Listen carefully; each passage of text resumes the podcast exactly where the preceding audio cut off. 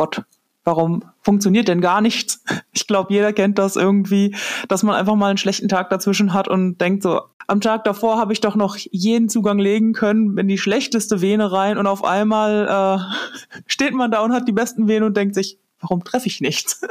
Ja, wir alle kennen solche Situationen. Heute kümmern wir uns darum, dass wir solche Momente viel seltener erleben, indem wir selbstständig im Studium unsere praktischen Fähigkeiten verbessern. Zum Beispiel so, wie ich es mache, durch einen medizinischen Nebenjob. Einfach durch die berufliche Tätigkeit sind das so Handgriffe, die mittlerweile häufiger passiert sind. Und natürlich ist es mit jedem praktischen Skill so, je häufiger man solche Sachen macht, desto sicherer fühlt man sich ja auch immer. Das ist Katharina im neunten Semester. Sie fühlt sich durch die ganze Praxis jetzt viel sicherer in Prüfungen oder an sich im medizinischen Alltag. Einfach nicht ganz so die Angst hatte und nicht das Gefühl hatte, ich muss Sachen auswendig lernen als Antwort, sondern ich kann mir Sachen herleiten.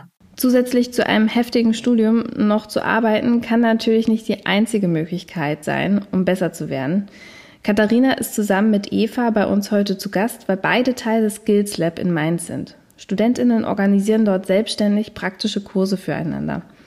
Finde ich mega gut. Habe ich damals auch gemacht. Ähm, also ich weiß aus eigener Erfahrung, dass man äh, davon nicht nur profitiert, in so einen Kurs zu gehen und ihn zu besuchen, sondern eben auch ihn selbstständig zu geben. So als ich dann in diese Tutorenrolle gerutscht bin und das mal jemandem anderen erklärt habe, habe ich eigentlich gemerkt, das ist vielleicht nicht ganz so der Weg, wie ich das gerne machen würde, weil es für mich anders viel intuitiver ist.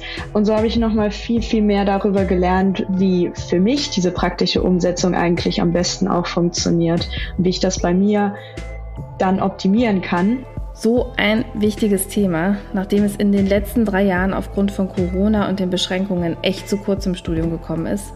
Deshalb reden wir jetzt darüber. Ruhepuls. Alles für ein entspannteres Medizinstudium. Der Podcast von Via Medici von Thieme. Ruhepuls wird präsentiert von DRK Blutspendedienst, medizinische Dienstleistungen. Dein Einstieg ins Berufsleben ohne Nacht, Schicht oder Wochenenddienste. Und ganz nebenbei etwas Gutes tun. Was würdet ihr sagen, hat euch an praktischen Fähigkeiten im Studium am weitesten nach vorne gebracht? Einerseits haben mich praktische Fähigkeiten, die ich vorher durch meine berufliche Erfahrung irgendwo sammeln konnte, weitergebracht. Dass einfach erstmal diese Hemmschwelle weg war, überhaupt auf Patienten zuzugehen, beziehungsweise auf Menschen zuzugehen, mit denen zu reden, mit denen irgendwie ins Gespräch zu kommen und dann ähm, vor allem einfach auch durch praktische Lehre, gerade durch Praktika. Mhm. Welche genau? Also ich meine, da gibt es ja eine Menge. Äh, ja, sagen wir mal so, ich gehöre unter oder zu dieser ganzen Generation von Covid-Studierenden.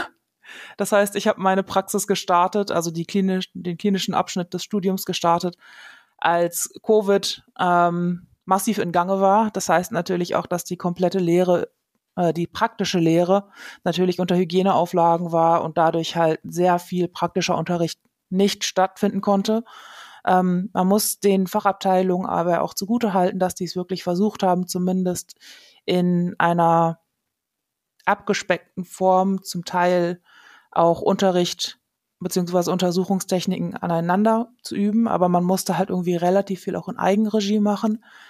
Aber ich hatte einfach Glück bei den Praktikern, also den Formulaturen, die ich dann gemacht habe, dass ich dort ähm, wirklich nette ärztliche Kollegen hatte, bei denen ich auch gefordert worden bin, auch mal selber Hand anzulegen. Und dadurch ich auch einfach praktische Fähigkeiten und Fertigkeiten überhaupt erstmal gewinnen konnte oder wirklich vertiefen konnte. Also ist das sozusagen für dich ähm, der Strohhalm gewesen, um überhaupt irgendwie an praktische Fähigkeiten zu gelangen? Absolut. Was einfach sehr schade einfach ist, weil gerade natürlich die Medizin schon ein sehr sozialer Beruf ist und ja auch eigentlich das Ziel ist, mit den Menschen zu arbeiten und nicht über sie hinweg. Oder ähm, mein Ziel war es auch nie, der beste Online-Mediziner zu werden. Das ist ja auch kein Fernstudium, ne? Nein. Und Eva, bei dir, was würdest du sagen? Ähm, was hat dich im, im Studium praktisch an Fähigkeiten und Fertigkeiten am meisten nach vorne gebracht? Also auf der einen Seite schließe ich mich da Katharina an, denn äh, auch ich habe vor dem Studium ja eine Ausbildung zur Rettungssanitäterin gemacht, arbeite dort auch immer noch in der Notfallrettung, ähm, was mir vor allem im Patientenkontakt erstmal, ich glaube, ja, diese Hemmschwelle nimmt, die ich denke, viele haben, die quasi gar keine Vorausbildung ähm, haben und auch äh, Praktika auf jeden Fall, wobei ich noch gar nicht so weit bin. Bei mir steht die erste Formulatur im Sommer jetzt erst an. Ähm, genau, dementsprechend ist das für mich dann auch noch total neu und aufregend. Aber ich musste ähm, Pflegepraktika machen, zwei Stück. Und da hatte ich glücklicherweise dann auch immer ähm, eine Krankenschwester oder einen Krankenpfleger, die durchaus gewillt waren, mir auch einige Sachen zu zeigen und mich mitzunehmen und mich auch Sachen machen zu lassen. Ähm, vielleicht auch dadurch, dass sie gemerkt haben, dass ich durch meine Vorausbildung ein Stück weit natürlich so diese Routine-Sachen irgendwie ja schon mitbringe. Also ich kann das aus meiner eigenen Erfahrung auch bestätigen. Ich würde auch sagen, dass eine Ausbildung vor dem Studium definitiv ein Gewinn ist, was praktische Fertigkeiten angeht. Ich habe ja selber auch eine Ausbildung gemacht zur Krankenschwester.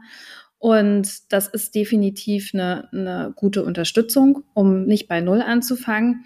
Macht natürlich nicht jeder muss vielleicht auch nicht jeder machen. Ich äh, gehe mal davon aus, dass ihr auch im Zuge der, des Auswahlverfahrens dem so ein bisschen geschuldet das machen musstet. Aber am Ende ist es ein totaler Gewinn. Und das kann man definitiv festhalten. Äh, wenn wir jetzt so auf die Basics gucken, Blutabnahme oder einen Zugang legen, was würdet ihr sagen, wie sicher fühlt ihr euch mit diesen Aufgaben?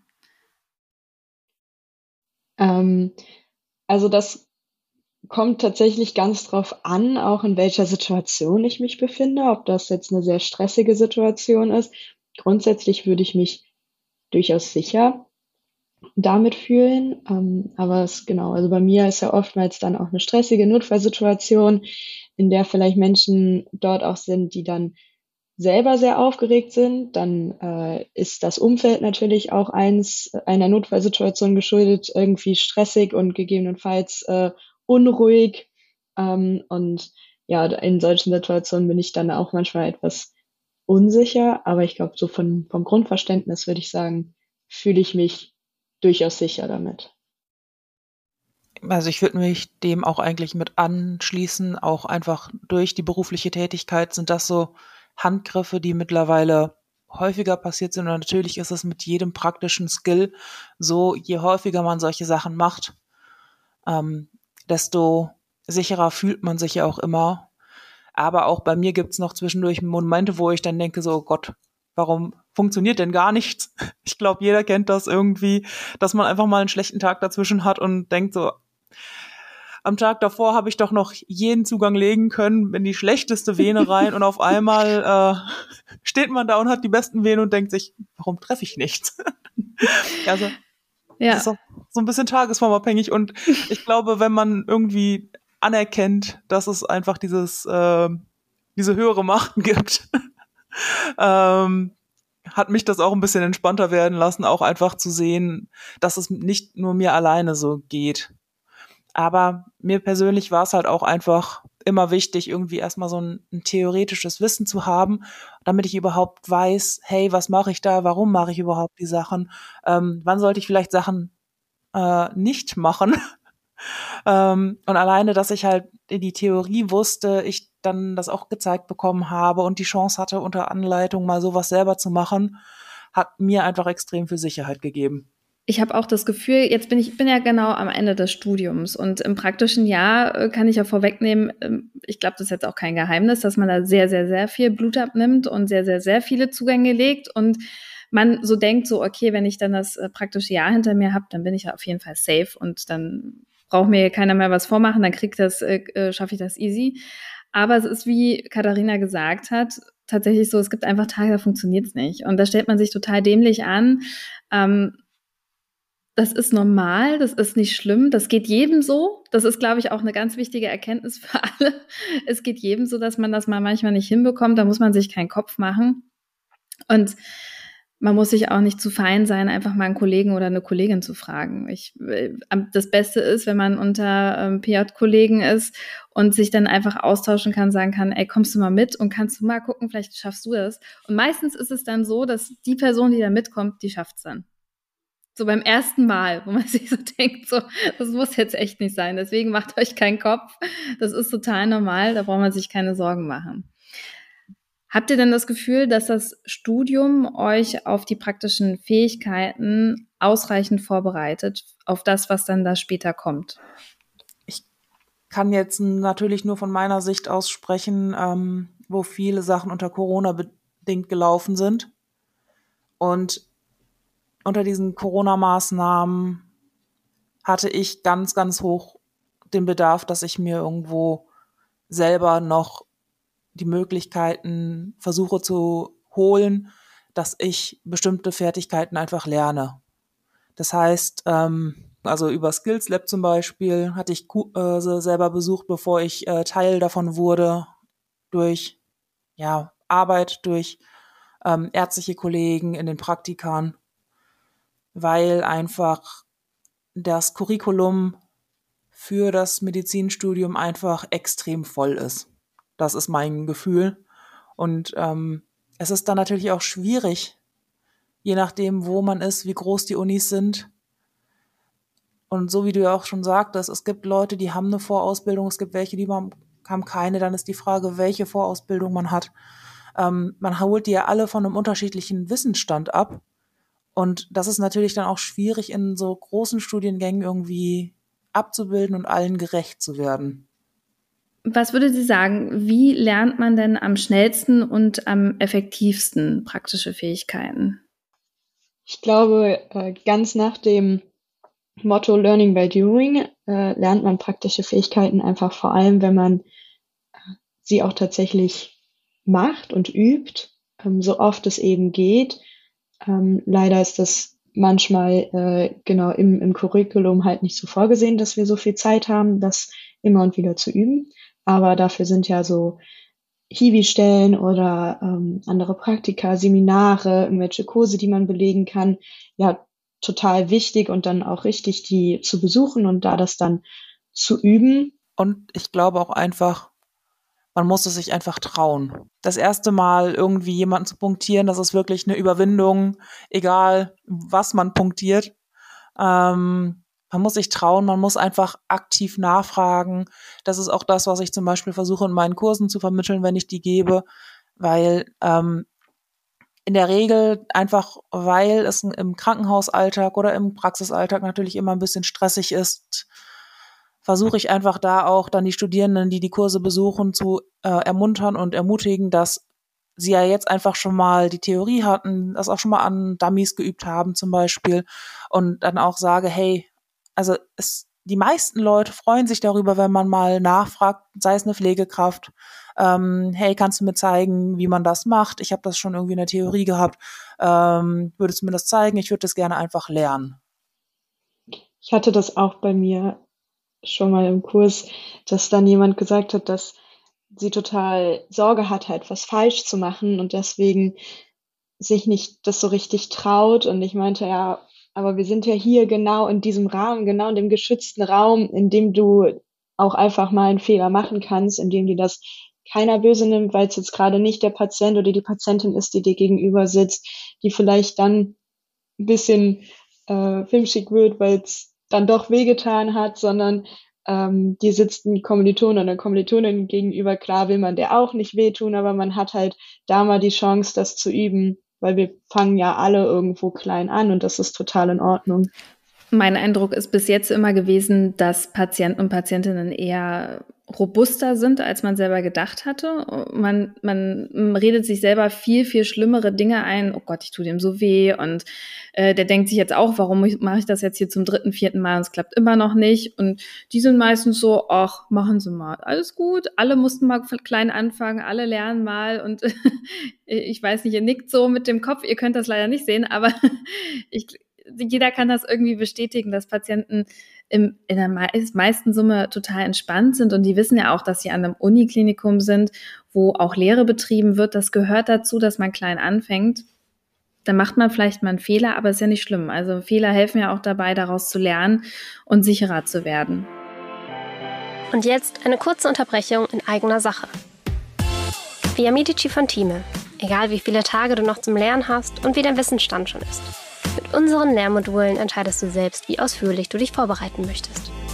Hol dir jetzt ein Abo und spare bares Geld, wenn du dich für eine Laufzeit von einem Jahr entscheidest. Mehr dazu über den Link in den Show Notes. Und jetzt weiterhin viel Spaß mit Florentine und ihren Gästen. Ihr arbeitet beide im Skills Lab bei euch an der Universität. Vielleicht für den einen oder anderen, die das nicht kennen, was ist das und wie ist das überhaupt dazu gekommen, dass ihr da angefangen habt zu arbeiten? Also das Skills Lab ist quasi ein Ort, an dem alle Medizinstudierenden ähm, hinkommen können, ähm, an denen sie unter anderem in Selbstlernen oder Selbststudium sich äh, Dinge erarbeiten können. Also wir haben beispielsweise freies Ultraschallen, oder freies Mikroskopieren. Dann über Kurse, die man vielleicht erst dann auch in einem höheren Semester irgendwie sich zutraut. Ähm, aber man wird in alle, alle Kurse eigentlich auch immer eingeführt. Äh, wir machen das meistens in so einem Tandem-Prinzip, dass jemand, der den Kurs schon kennt, dann die neue Person mitnimmt und die erstmal ein bisschen anleitet. Und dadurch hat man auch nie das Gefühl, dass man irgendwie ins kalte Wasser geworfen wird. Und äh, somit garantieren wir natürlich auch, dass jeder, egal ob Vorausbildung oder nicht, da einen Zugang zu dem Wissen bekommt und das dann auch ähm, weitergeben kann. Also meistens werden die Kurse auch öfters pro Semester dann irgendwie ähm, angeboten. Also wir, wir versuchen das dann schon immer sehr breit zu fächern und viel abzudecken, dass dann jeder da auch irgendwie die Chance hat, dann doch mal teilzunehmen. Ja, und dann ähm, kann man wirklich ganz, ganz, ganz viele unterschiedliche Kurse und auch total viele unterschiedliche Bereiche irgendwie ähm, praktisch erfahren. Und wenn das einem dann noch nicht reicht, kann man eben in das äh, Selbstlernen da noch gehen und äh, sich melden und dann vielleicht nochmal mit äh, der Freundin oder dem Freund irgendwie zusammen Ultraschall machen oder eben mikroskopieren. Und wie ich dahin gekommen bin, war tatsächlich, dass ich einfach sehr begeistert davon bin, mehr Praxis zu machen als das, was mir das Studium bietet.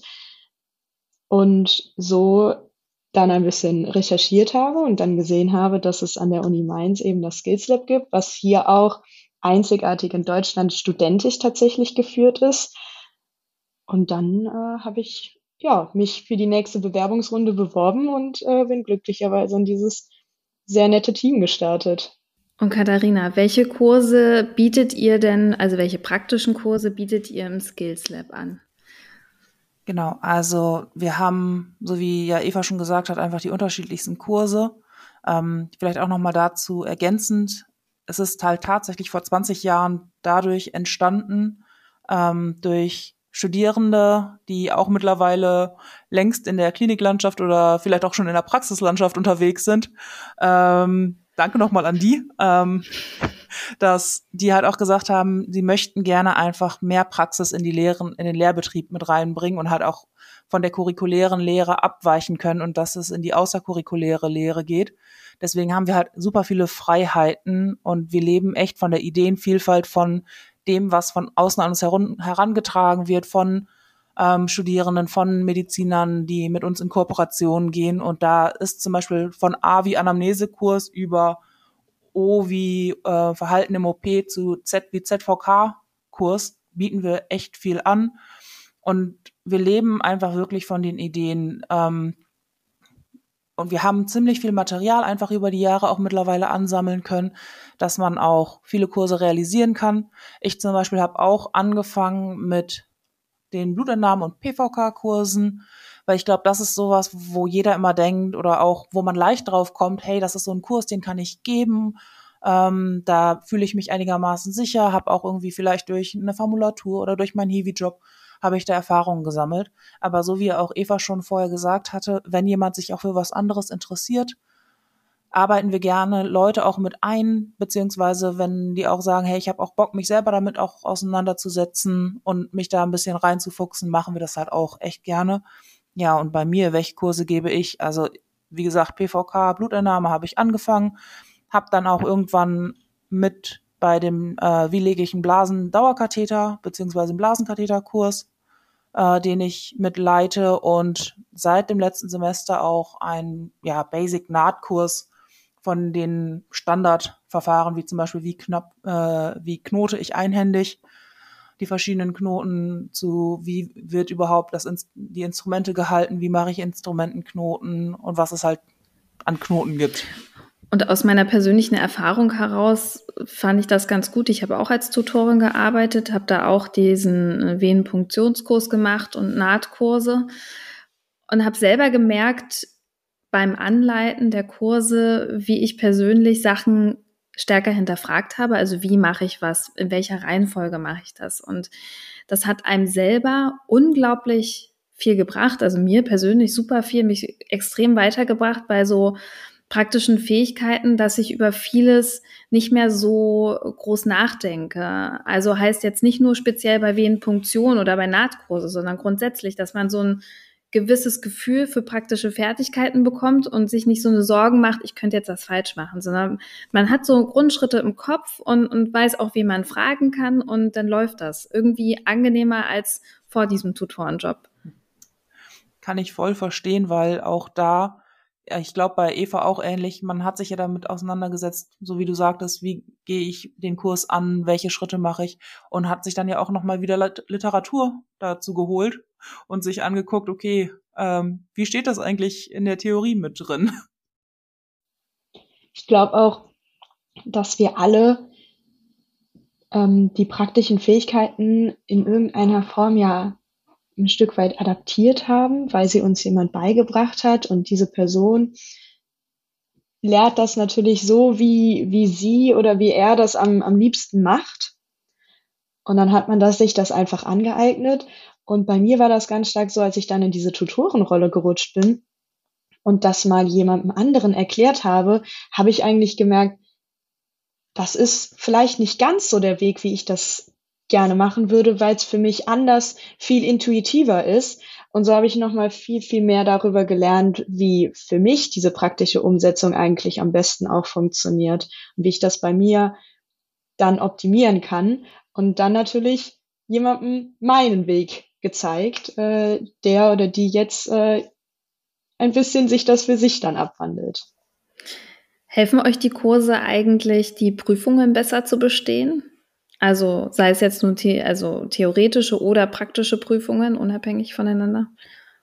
Ich, dadurch, dass ich glaube ich schon ein bisschen mehr Prüfungen in dem Klinikbereich gemacht habe als Eva, ähm, es gab tatsächlich schon Dinge oder Kurse, die ich in den früheren Semestern gemacht habe, wo ich einfach Sicherheit erlangt habe und ich dann für gerade Oskis da nicht das Gefühl hatte, ich mache das gerade das erste Mal und ich muss es jetzt nicht zum ersten Mal oder ich hatte jetzt nur einmal die Möglichkeit oder zweimal die Möglichkeit, in dem Kurs vorab das zu üben, sondern ich hatte es schon mal geübt, da ist ein bisschen äh, Zeit ins Sand gezogen, dann habe ich das wiederholt und habe mich dann insgesamt schon ein bisschen besser vorbereitet gefühlt, um einfach zu sehen, ja, okay, das ist wirklich das, was man auch anwendet und nicht nur in der Theorie lernt.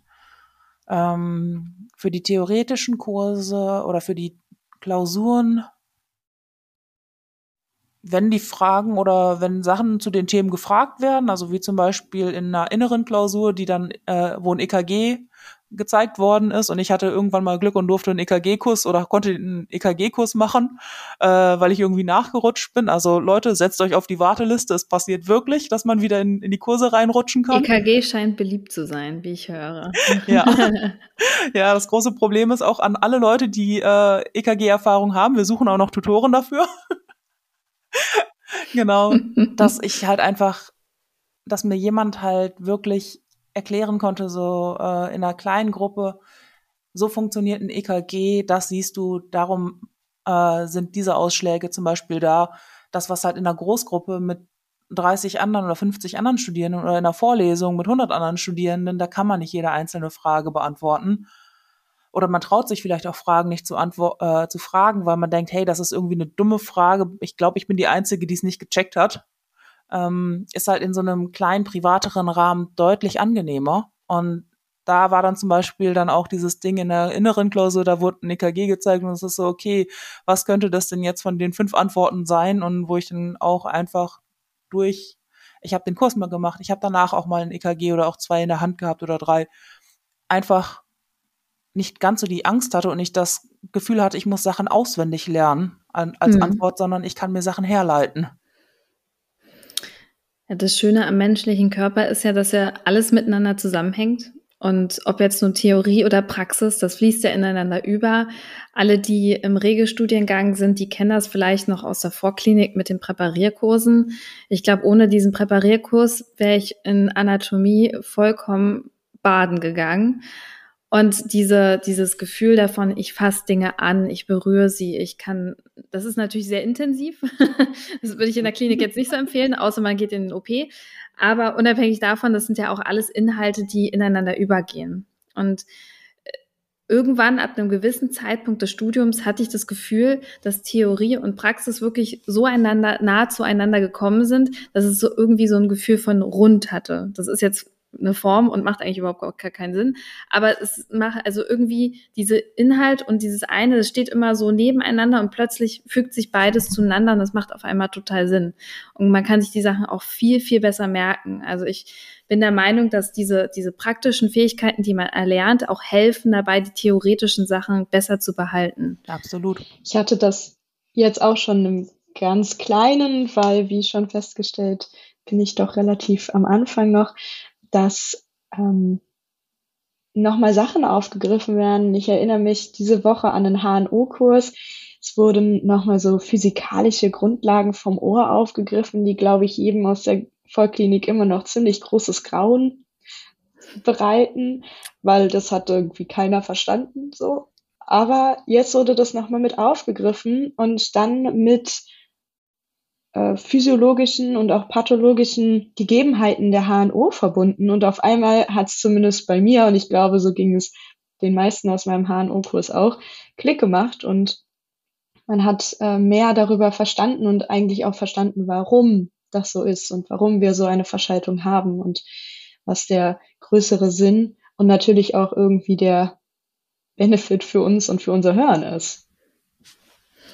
Ihr seid ja jetzt auch im unterschiedlichen Lernstand, aber ich stelle die Frage trotzdem. Was für praktische Skills möchtet ihr gerne noch lernen, bevor ihr in das Berufsleben startet? Also ich meine, ihr habt ja unterschiedlich viel Zeit noch vor euch, aber ich glaube, man kann trotzdem noch sagen, so wenn jetzt morgen der Tag kommen würde, an dem ich in die Klinik gelassen würde, werden würde, was würde mir noch fehlen zu meinem praktischen Glück? Ich könnte sagen, ich würde gerne noch alles lernen weil es noch so, so viel gibt. Aber ich werde sicherlich nicht bis zum Ende des Studiums alles gelernt haben, denn wir lernen nie aus und da wird es noch ganz viel geben, was dann auch in der Klinik irgendwie oder im Klinikalltag auf uns wartet. Ich kann ja aus meinen Erfahrungen erzählen. Meine Freundinnen, die sind, ich habe, ähm, es gibt eine Folge mit meinen äh, vier Freundinnen, die sind alle auch jetzt Chirurginnen und ich bin jetzt die letzte, die fünfte, die dazukommt in dem Bunde und ihr werdet lachen, eine ist allgemein Visceralchirurgin, eine ist Unfallorthopädie, die andere ist Plastikchirurgin und die andere ist Kinderchirurgin. Also wir haben fast alles mit an Bord und alle vier sagen unabhängig voneinander, Freunde, lernt im Studium Fast Sono. Das rettet euch am Ende den A, Punkt, Punkt, Punkt. Ich weiß nicht, ob ich es sagen darf, aber ich sage es deswegen so zensiert. Aber es rettet euch wirklich die Nachtdienste, wenn ihr dann plötzlich dasteht und das heißt, ihr seid die einzige Person in dieser Notaufnahme, die chirurgisch zuständig ist und auch internistisch, glaube ich, nicht verkehrt. Ein Fast Sono, es muss. Ja, ich habe jetzt auch natürlich jetzt die Chance noch mal ein bisschen gehabt ähm, zu überlegen, während ihr geredet habt. ähm, ich habe mir tatsächlich auch ein bisschen die Formulaturen danach ausgesucht, äh, was ich halt erlernen kann. Weil für mich zum Beispiel gehört ein, so wie du sagst, ein Fast Sono, für mich gehört ein Notfallmanagement mit da rein, dass ich erkenne, der Patient, dem geht es schlecht und ich muss wissen können, was die nächsten Schritte sind, beziehungsweise ich muss auch im Falle des Falles agieren können. Ähm, sagen wir mal, das ist so das große Ziel, was ich vielleicht noch versuche bis zu meinem äh, Tag X zu schaffen. er kommt so langsam äh, in Sichtweite. Er kommt schneller, als man gucken ja, kann. Ja, das ist es absolut. Aber jetzt zum Beispiel dann jetzt auch kleine Ziele waren, dass ich sowas lerne wie Ultraschall. Jetzt meine nächste To-Do ist sozusagen das Echo. Ähm, da auch ein großes Dank an ähm, die sehr motivierten und engagierten Studierenden der Uni Mainz. Es gibt nämlich auch komplett Ultraschallkurse, die über studentische Organisationen mit entstanden sind. Ähm, unter anderem jetzt auch ein Echo-Kurs und da habe ich jetzt auch Glück und kann den halt auch mit belegen dieses Semester und da freue ich mich zum Beispiel schon drauf. Kann ich mir gut vorstellen. Wer in diese Folge reinhören möchte, die ich erwähnt hatte mit meinen vier Freundinnen, die alle jetzt Chirurginnen sind, äh, die heißt Verantwortung übernehmen. Das ist ein zentraler Punkt, weil das hat mich schon immer umgetrieben, dieser Moment, an dem der Scheiter umgekippt wird und ihr plötzlich die volle Verantwortung habt. Und im PJ heißt es immer so, ach, lass mal, musst du noch nicht machen. Und dann aber auf einmal musst du die volle Verantwortung übernehmen. Und dadurch, dass halt jeder einzeln nacheinander in diesen Beruf gestartet hat, war jeder zu einem anderen Stand zu dem Zeitpunkt. Sehr spannend reinzuhören. Danke euch beiden, Katharina und Eva. Danke für eure Zeit. Liebe Grüße nach Mainz und ja, macht euch noch einen schönen Abend. Dankeschön, gleichfalls. Danke, dass wir hier sein durften. Gerne, gerne. Ja, danke und viele Grüße zurück. Das war Ruhepuls. Alles für ein entspannteres Medizinstudium. Der Podcast von Via Medici von Thieme. Präsentiert von DRK Blutspendedienst Medizinische Dienstleistungen. Dein Einstieg ins Berufsleben ohne Nacht, Schicht oder Wochenenddienste. Und ganz nebenbei etwas Gutes tun. Mehr Infos dazu über den Link in den Shownotes. Notes.